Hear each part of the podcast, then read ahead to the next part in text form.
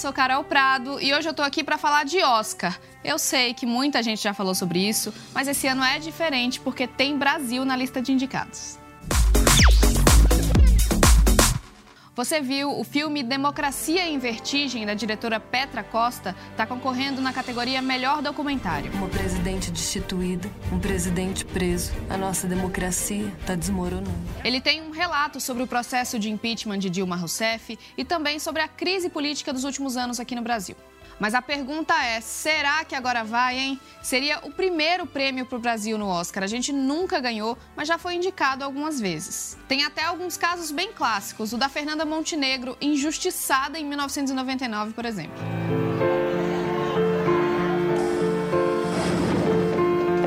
Mas além de Central do Brasil, outros filmes também ficaram no quase. Esse é o Semana Pop e eu vou relembrar aqui os que chegaram mais perto. Alguns deles nem são tão lembrados, viu? Olha, teve até filme que ganhou e que o prêmio quase foi para o Brasil, mas não foi.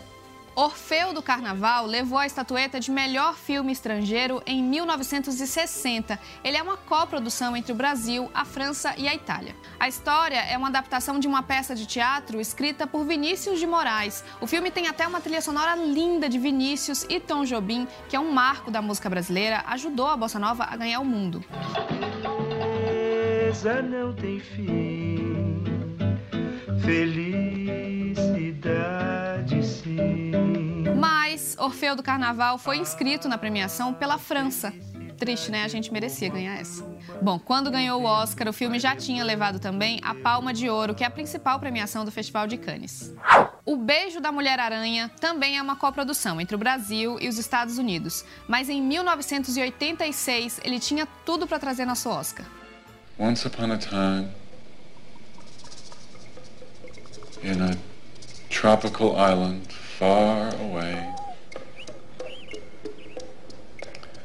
There lived a strange woman.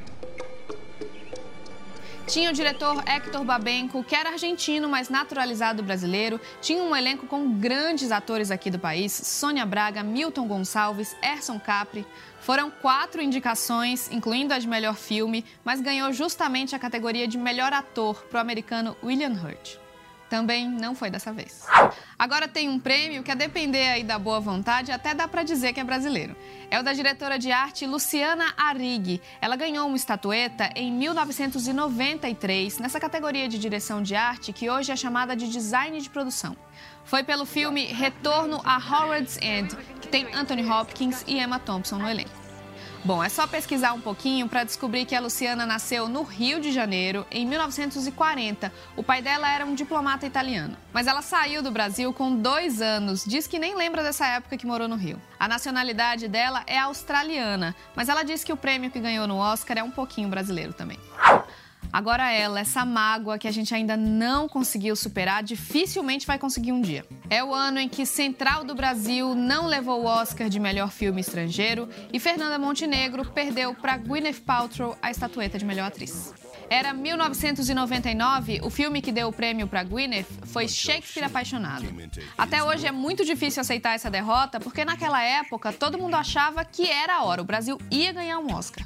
Isso porque a gente estava numa fase ótima com a Academia de Hollywood. Já era o segundo ano consecutivo em que um filme brasileiro era indicado na categoria de estrangeiros. No ano anterior, 1998, foi O Que É Isso, Companheiro, que também não levou o prêmio.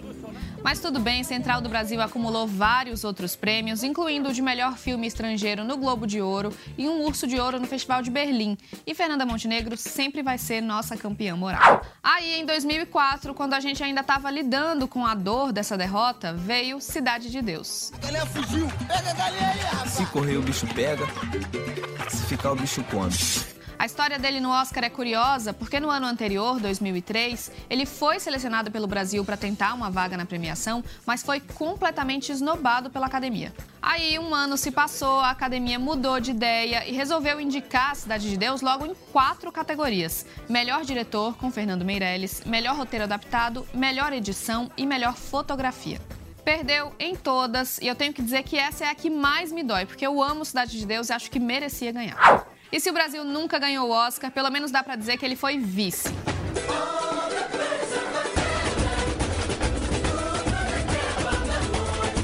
Em 2012, Carlinhos Brown e Sérgio Mendes foram indicados com a música Real in Rio, da animação Rio. Matematicamente, essa era a melhor chance de ganhar porque eles disputavam com só uma concorrente, a música Man or Muppet, tema de Os Muppets, que adivinha, ganhou o prêmio.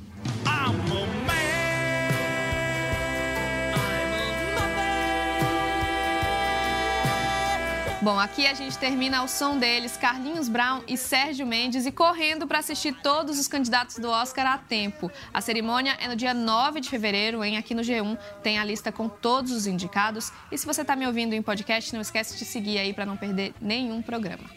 Tchau.